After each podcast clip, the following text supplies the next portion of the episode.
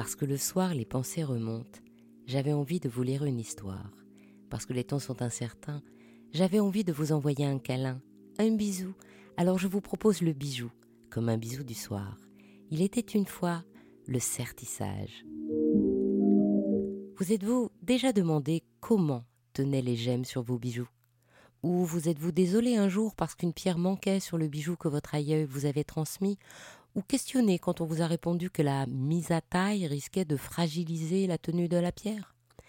Dans tout cela, il est question d'un savoir-faire particulier, le sertissage. La définition est simple. Le sertissage est ce qui permet de faire tenir une pierre dans le métal sans aucun ajout sans colle par exemple. Et comme d'habitude, ce savoir-faire est complexe et délicat. Dans le processus de création du bijou, je vous ai parlé du gouaché dans l'épisode 26, puis de la cire dans l'épisode 32, puis de la fonte de précision dans l'épisode 39. Aujourd'hui, je vous emmène découvrir le secret de la tenue des pierres, c'est-à-dire le sertissage. Le sertissage date de l'Antiquité et les Égyptiens, par exemple, ont laissé de nombreux bijoux sertis. L'objectif est alors de mettre de la couleur sur le métal, mais à l'époque, le travail du métal reste la priorité et l'objet de tous les soins, ce qui permet d'ailleurs l'invention de nombreuses techniques. En France, au Moyen Âge, on voit déjà sur les dessins que l'on a retrouvés de la couronne de Saint-Louis et qui datent du XIIIe siècle, différents types de sertis, au moins le clos et le griffe.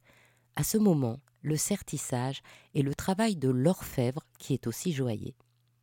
Ce qui va changer et faire du sertissage un métier à part est le résultat de l'évolution de la taille des gemmes. Car à partir du moment où on saura tailler les pierres précieuses et les pierres fines, le joaillier va s'attacher à mettre en valeur le plus possible les gemmes pour valoriser leur transparence, leur couleur et leur feu. Il faudra donc inventer des façons de faire tenir solidement les pierres, quelle que soit leur forme et leur grosseur, en faisant en sorte que les fixations ne se voient pas. Et vous devinez tout de suite que le problème se complexifie quand il s'agit de mettre côte à côte plusieurs pierres. Si vous avez un bijou avec une pierre centrale et un pavage autour, regardez-le de plus près. Vous avez l'impression qu'il n'y a que des gemmes. C'est le miracle du serti. Comment fait le sertisseur tout d'abord, il va sécuriser le bijou. Il faut bien comprendre que sertir une pierre consiste en quelque sorte à l'encastrer dans le métal. Aussi, le sertisseur exerce des pressions importantes. Il ne peut pas prendre le risque de déformer la structure.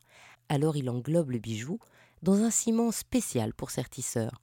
Ce ciment se présente comme une sorte de briques qui fond très facilement quand on le chauffe à la flamme avec une lampe à alcool spéciale. Le sertisseur va englober le bijou ou la partie du bijou qui est à sertir pour ne laisser apparaître que la zone qui le concerne. La première fois qu'on voit le procédé, ça surprend. On distingue une sorte de boule moche, plutôt marron, plantée sur un manche, et quelquefois on n'arrive pas à comprendre la pièce qui est dedans.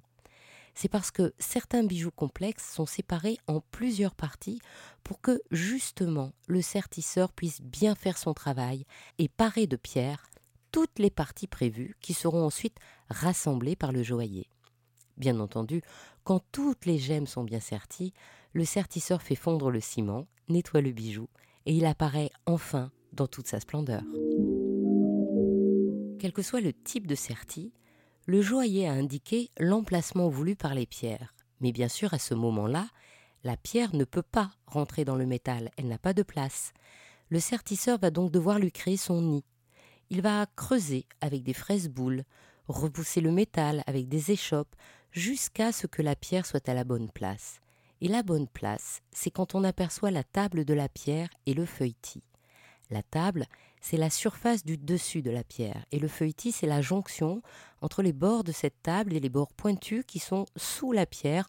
On forme un peu de pyramide inversée. Quand le sertisseur crée peu à peu la place de la gemme, il dit qu'il descend la pierre, puisqu'il y fait de l'espace jusqu'au niveau nécessaire.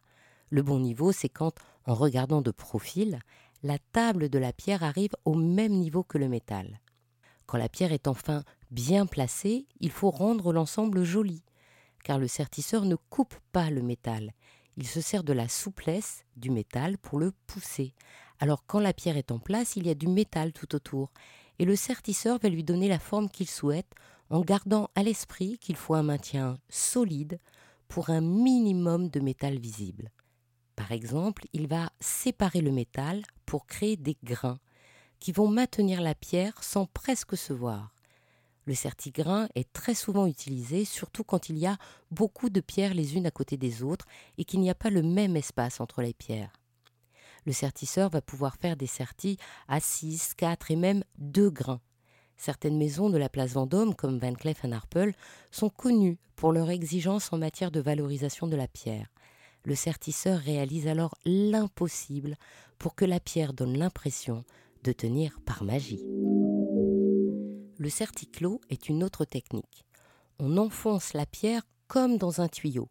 On martèle pour que la pierre arrive au bord du métal, puis on rabat ensuite le métal tout autour et on le travaille pour lui donner le fini voulu, plus plat ou plus arrondi suivant le style du bijou.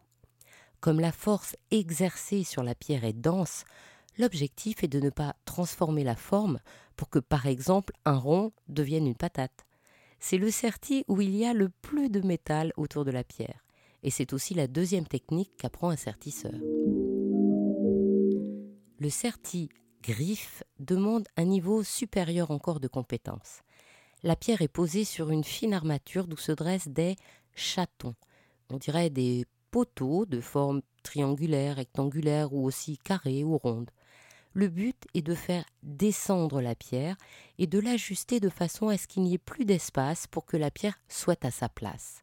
Ensuite, le sertisseur va enlever la pierre pour façonner les griffes sans la blesser, puis va replacer la pierre, marteler pour bien ajuster avant de rabattre les griffes. L'ajustage doit bien sûr être parfait, mais le fini donné aux griffes est très important.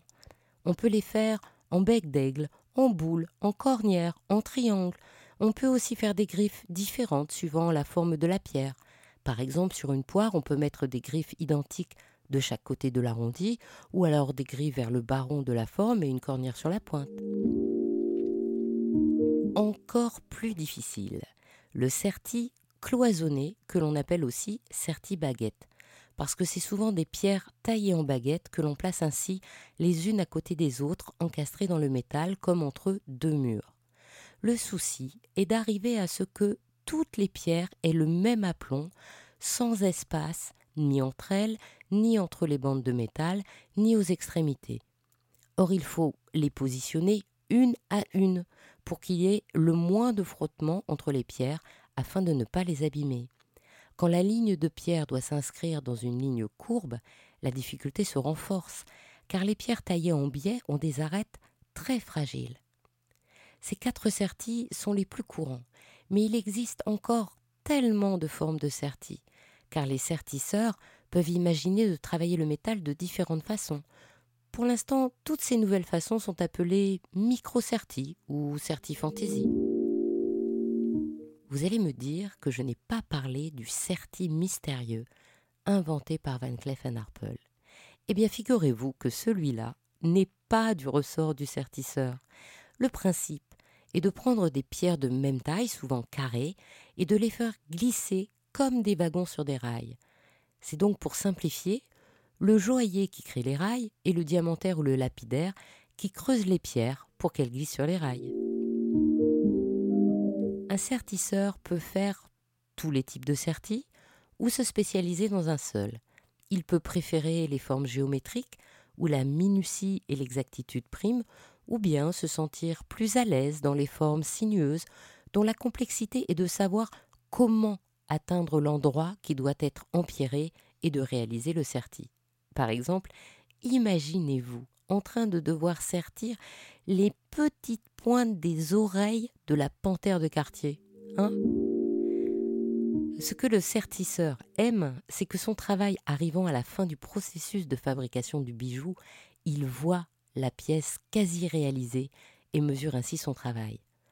Ce qui est compliqué, c'est que justement, il est atteint de plein fouet par les délais de rendu du bijou, qui sont souvent raccourcis pour lui si le joaillier a eu à résoudre des problèmes techniques sur une pièce complexe. Le sertisseur est rémunéré au nombre de pierres serties. Il doit donc savoir travailler vite tout en étant parfait. Hors de question d'abîmer une pierre, même si l'opale peut être rayée par un coup d'ongle qu'il faut l'enfoncer dans son chaton. Hors de question qu'une pierre se détache de sa monture. Hors de question de voir la lumière passer entre deux pierres baguettes. Ainsi se termine cette histoire d'Il était une fois le bijou. Je remercie chaleureusement Jonathan Baucher, sertisseur passionné, qui travaille dans un atelier pour la place Vendôme et a notamment serti la bague de désamour boa constrictor créée par Frédéric Manet, d'avoir pris beaucoup de temps pour m'expliquer les secrets du métier de sertisseur et de m'avoir fait partager la passion de son métier. Maintenant, je vous invite à ouvrir votre boîte à bijoux et à les regarder de près, ou encore regarder sur les réseaux sociaux les images que m'a envoyées Jonathan Baucher. Essayez d'identifier les différents sertis et indiquez-moi ce que vous trouverez. Si cette histoire vous a plu, partagez-la autour de vous. Pour vous aussi, envoyez plein de bijoux bisous et encouragez-moi en me mettant plein d'étoiles et de likes. À demain pour un prochain bijou, un nouveau bisou du soir.